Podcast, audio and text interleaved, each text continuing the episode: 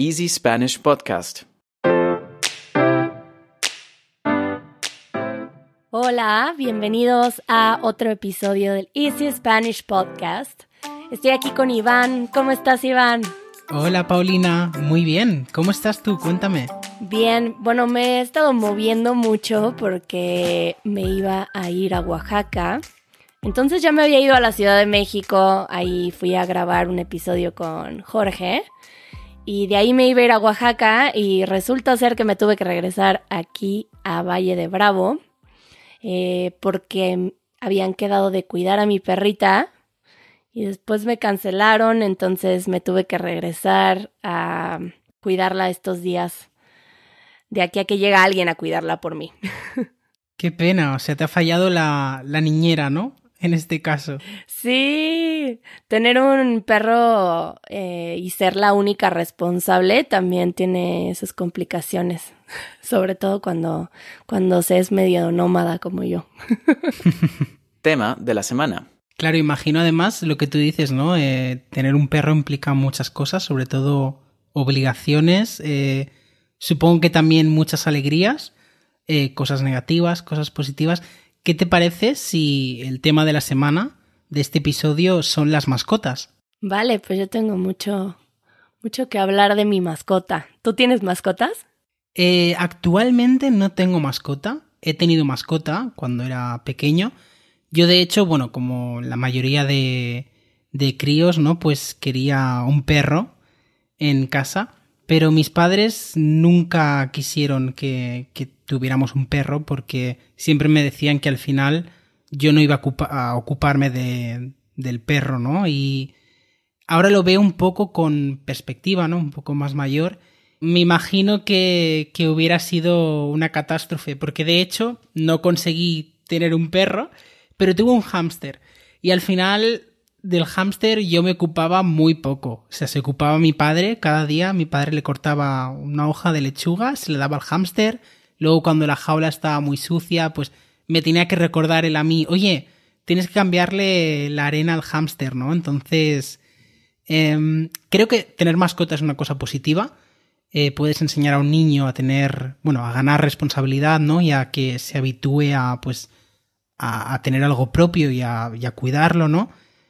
Pero a la vez creo que muchos niños o niñas no, pues no pueden ver esta, esta responsabilidad y, y todo lo que implica tener un perro, ¿no? Y pues uno como padre o madre, pues a veces creo que se encuentra en un aprieto, ¿no? En situaciones así.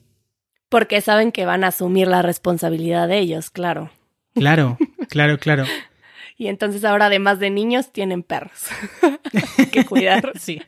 sí, que al final tampoco hay mucha diferencia ¿no? entre niños y perros.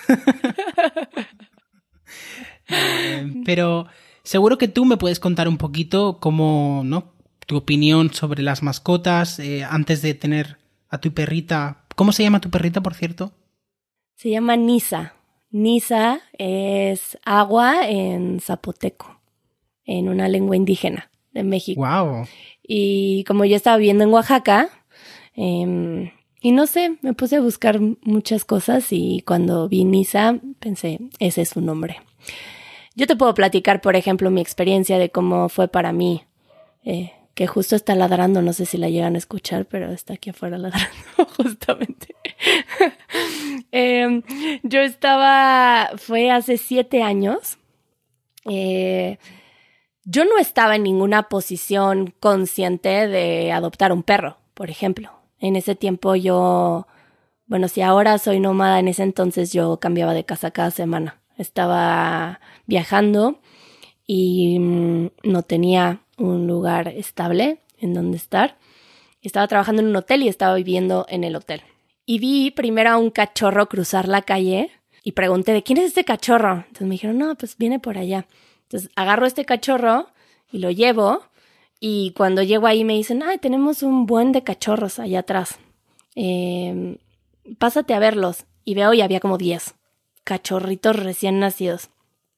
Y me acuerdo mucho de haber visto a mi perrita, que me llamó muchísimo la atención, que era un perro muy extraño. Todos llegaban y me chupaban la mano y estaban todos juguetones.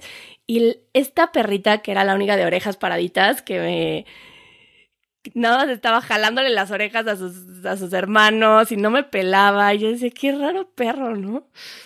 Y después me encontré a ella solita. Ya se habían llevado a todos los demás perros y ella que me había llamado la atención fue con la que me terminé quedando que llegó y pues una señora además la empezó a empujar con un palo, porque en México tenemos, mm, bueno, hay un tema acerca de los perros en la calle. Eh, se reproducen mucho, no existe mucho cuidado de esto por parte del gobierno, entonces hay muchos perros en la calle. Entonces me estaba empujando a la perra y me decía, llévatela, llévatela. Y yo en ese momento pues no lo pensé mucho y fue como, me la llevo. y yo sin tener en dónde tener un perro, me llevé a un perro y yo siento mucho que en mi caso, y lo he platicado con otras personas que tienen perros, que no es una decisión muy consciente, es como, como una situación que te elige a ti también, que es como, bueno, pues ya, ahí está, ¿no? Tienes un perro y ahora qué. Y yo siento que he aprendido mucho de eso. Por ejemplo, siento que ella me ha hecho tener casas más estables. Eh, me doy cuenta que en donde esté yo bien con un perro, quiere decir que yo tengo una estabilidad, que tengo un lugar en donde hay un jardín, en donde me siento bien. Si hay un lugar en donde no puedo tener un perro, probablemente también yo me siento bastante encerrada, por ejemplo, o limitada. Entonces, para mí ha sido una gran maestra y una gran amiga, y claro, con sus retos de tener una responsabilidad de siempre tener un perro pero contenta, yo feliz de tener a esta compañera. muy bonito, muy bonito porque muchas cosas de las que has dicho son cosas que se oyen, ¿no? Comentarios sobre todo de gente que tiene, que tiene perros y la mayoría suele decir que no te das cuenta de, del valor de un animal, ¿no? Hasta que pues tienes uno como mascota, ¿no? Lo que sí me ha sorprendido lo que has dicho al principio, eh, o sea, ¿no? Has dicho que había como 10 perros y que tú ibas por la calle, es decir, pero ¿esto cómo ocurrió? ¿Era una, una tienda o un local dedicado a perros? ¿O...? No, no, en México esto es, bueno, yo estaba en la playa, en la costa, y pues hay muchos perros en la calle y por ejemplo esta señora, que era la dueña de la mamá, tenía en su casa, que es una casa muy pequeña, tenía ahí gallinas, gatos, perros, y estaba llena de pulgas en toda su casa y tenía un bebé recién nacido, entonces ella tenía una necesidad de que ya no hubiera más animales en su casa. Por más cuidado que les des, yo cuando la tuve en la playa le tenía que quitar garrapatas todos los días. entonces, pues es un cuidado que requiere de mucho tiempo y de mucha atención y ella pues era y ella era mamá de un recién nacido y quería ya no tener más perros, ¿no? Entonces, pues era en una calle y me metí a su casa, o sea, la casa de la señora. Que eh, en México pasa mucho que la gente tiene tiendas que dan a la calle y atrás viven ellos. Wow, me sorprende mucho. Entonces, em, quiero decir, ¿cómo funciona? Porque lo que yo me estoy imaginando, y corrígeme, ¿no? Pero, o sea, tú ibas por la calle, como voy a comprar el pan, y de repente te paraste, ¿no? Te pararon y te llevaste una perra, ¿no? O sea, a, Niza, ¿no? O sea, quiero decir, eh, me sorprende porque creo que aquí en, España, ¿no? Eh, en Europa en general, creo que el tema de adoptar em, es un proceso muy burocrático. Tienes que rellenar un montón de papeles y yo la idea que me estoy llevando es que es totalmente al contrario en México. ¿Es así o lo estoy viendo? O tú puedes agarrar un perro de la calle si quieres, así siempre hay perros en la calle. Yo me resisto a adoptar perros, o sea, es algo que, que tengo que ver cachorros en la calle y digo como de, ay no, Paulina, no lo agarres, no lo agarres. Eh, hay muchos perros, muchos, y pues si no los tomas tú, mueren o son perros de la calle que pueden ser o adoptados por alguien particular o hay perros que son adoptados como por, la, por el barrio. Entonces son perros como de la calle, que viven en la calle. Em, entonces, pues no, no hay ningún proceso. Claro que también existe. Si tú vas a una ciudad y hay gente que recoge perros de la calle, los cuida, los vacuna, entonces para que te lo den en adopción, si te hacen un, todo un proceso de dónde vives, a ver si vas a cuidar de él y no lo vas a volver a abandonar. Eso sucede en ciudades más grandes. Pero esto fue en Mazunte, en un, es una playa muy pequeña en Oaxaca. Bueno, es una playa grande, pero es un pueblo pequeño, eh, cada vez en crecimiento, pero pequeño. Y pues sí, es la calle principal realmente, pero pues es una calle pequeña. Y el perro cruzó la calle, el perro bebé cruzó la calle. Sí, es muy chistoso que para mí es una imagen muy clara y claro, me gustaría saber lo que tú te estás imaginando de mi historia. Pero ya vendrás a México, Iván, es, es muy distinto. Sí, es otra forma de vivir. Aquí hay mucho caos que trae, trae también muchas cosas bonitas, pero es un, es un país que tiene mucho folclore, nosotros decimos.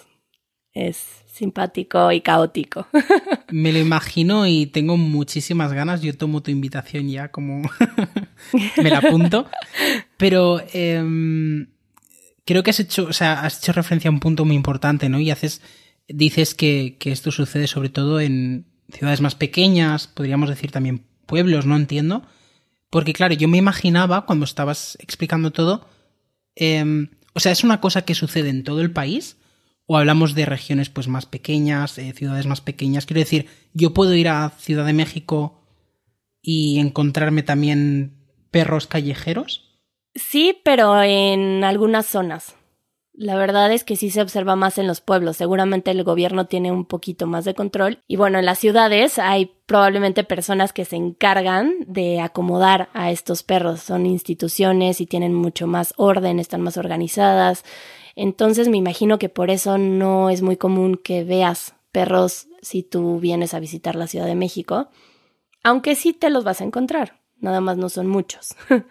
Aquí, por ejemplo, en donde vivo, en Valle de Bravo, que es un pueblo, hay una asociación que es particular, que la gente la organiza y, y se basa a partir de donaciones. Entonces, pues es un trabajo también grande que no es apoyado por el gobierno. Entonces, pues tiene sus limitaciones porque pues no pueden estar operando a todos los perros y, y sí hacen, ¿no? Campañas de esterilización. Pero aquí hay jaurías, hay veces que hay como problemas de, o sea, yo me he encontrado aquí, digo, más como hacia el bosque, pero los perros se vuelven unos animales salvajes. A mí me impresionó que vi una vez una imagen que nunca se me ocurrió que pudiera existir, pero vi a un perro que se estaba comiendo un pedazo de becerro, de un, de una vaca bebé, en, ahí en, como en medio de, de un terreno, ¿no? Y son como bandas de perros que ya se vuelven un poco salvajes también.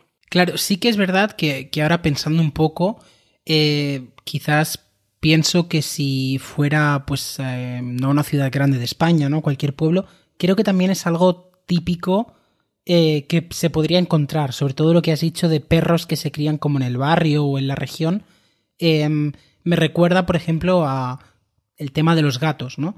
El gato sí que es un animal que te puedes encontrar como más salvaje y de hecho yo recuerdo en Barcelona muchísima gente que les da de comer, les, les trae pues eh, leche, agua, lo que sea a los gatos y hay pues camadas, ¿no? Creo que es para los gatos que se llama, un grupo de gatos grande, una camada, em, pues que la gente les alimenta.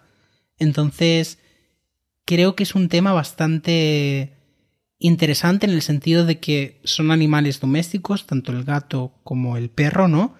Y aún así, aún así, como tú dices, hay momentos en los que se vuelven salvajes, ¿no? Que no dejan de ser animales. Claro que volviendo al tema de las mascotas es muy diferente la relación que tiene un perro cuando sabe que su su grupo son perros a cuando están relacionados con un humano y cambia su comportamiento mucho. Mi perra te puedo decir que ha cambiado su comportamiento según en dónde vivo, porque hay lugares en donde tiene que ser más territorial, porque estamos en un lugar un poquito más expuesto. Em, entonces, cuando vivo en lugares, por ejemplo, ahora que vivo en un bosque y que no está completamente cercado, entonces vienen muchos perros y ella se pone mucho más territorial a que si vivo en una casa más contenida, en donde sabe que toma su paseo y regresa, em, y cambia. Se siente más relajada, entonces se, se, se vuelve pues más doméstica, se vuelve una mascota. Y cuando nos volvemos las dos un poquito más salvajes, como que saca una cosa más territorial, ¿no? De ir a salir, ir a, de, de ir a buscar comida, por ejemplo, ella sola y cosas así, ¿no? Que es, pues son animales, eh, a fin de cuentas, que aprenden de, vivir con nosotros, las mascotas, pero pueden tener esas dos partes, ¿no? De vivir un poco más salvajes y, o más domésticos. Claro, además se adaptan, ¿no? Como dices tú, un poco a cómo te sientes tú, al entorno en el que se encuentran, ¿no? Eh, sobre todo lo típico que se dice, ¿no? Que los eh, perros se parecen a sus dueños Tú has dicho, ¿no? Pues que a veces si tú estás de una forma o te sientes de una forma, que notas que tu, que tu pues que como que copia ese comportamiento, ¿no? Sí, claro, yo la he dejado, por ejemplo, cuando me fui a Berlín seis meses, la dejé con mi tía y me la regresaron y yo sentía que era otra perra por un rato. Fue como una semana de de sentir que algo estaba muy distinto porque había convivido con personas distintas y esto me recuerda a una corriente que llaman ecología profunda y hay un autor que se llama Stephen Harold Bunner, si lo estoy pronunciando bien, y una vez leí como daba un ejemplo muy bonito acerca de este intercambio de energía entre los seres vivos de ese momento, y yo creo que todos los hemos, lo hemos experimentado, en el que ves a un cachorro y cuando tú te das cuenta que el cachorro está ahí y voltea, y él se da cuenta de que tú estás ahí y va corriendo hacia ti, hay un pedazo de la energía del cachorro que se queda contigo y hay un pedazo de ti que se queda con el cachorro. Y ahí me encanta esa imagen porque pues creo que así funcionan los animales y ellos son mucho más sensibles también a este intercambio que a veces nosotros no tenemos tan consciente. Pero así funcionan los animales, son muy receptivos a su entorno y se comportan según el entorno, ¿no? Y lo puedes observar y son, son grandes maestros de eso también. Em, entonces, hay muchas gracias también por hacerme platicar de estas cosas tan bonitas que me hacen recordar y agradecer a la compañía de mi perrita. Claro, eh, creo que son lo que te decía al principio, ¿no? Todas las personas que tienen perros, pues hasta, o cualquier mascota, ¿no? Hasta que lo han tenido, no saben todo lo que implica, tanto lo bueno, tanto lo malo. Y creo que es muy bonito escucharlo, ¿no? Sobre todo la experiencia que tú has tenido, porque no es una experiencia, digamos, em, cotidiana o, o, frecuente, ¿no? Que uno vaya por la calle y de repente, pues, tome esta decisión y me alegro, me alegro mucho de que, de que fuera una decisión correcta y que te ha traído tantas, tantas cosas buenas. Ay, bueno, Iván, pues me he divertido mucho hablando de esto. Muchas gracias. Y muchas gracias a todos los que nos escuchan. A mí me encantaría poderlos ver, poderlos conocer un poquito más. Entonces, tal vez en Instagram con el usuario de arroba Easy Spanish Videos podrían mostrarnos un poquito desde dónde nos escuchan y nos escuchamos a la próxima. Hasta la próxima, Paulina. Adiós, Iván. Escucha el podcast de Easy Spanish todos los viernes en easyspanish.fm o a través de tu aplicación de podcasts favorita. Si quieres recibir transcripciones interactivas, acceso anticipado y material extra de nuestros episodios, asegúrate de unirte a nuestra membresía de podcast en Patreon. Así no solamente mejorarás tu experiencia de aprendizaje, también nos ayudarás a seguir haciendo posible este proyecto. El link lo encuentras en la descripción.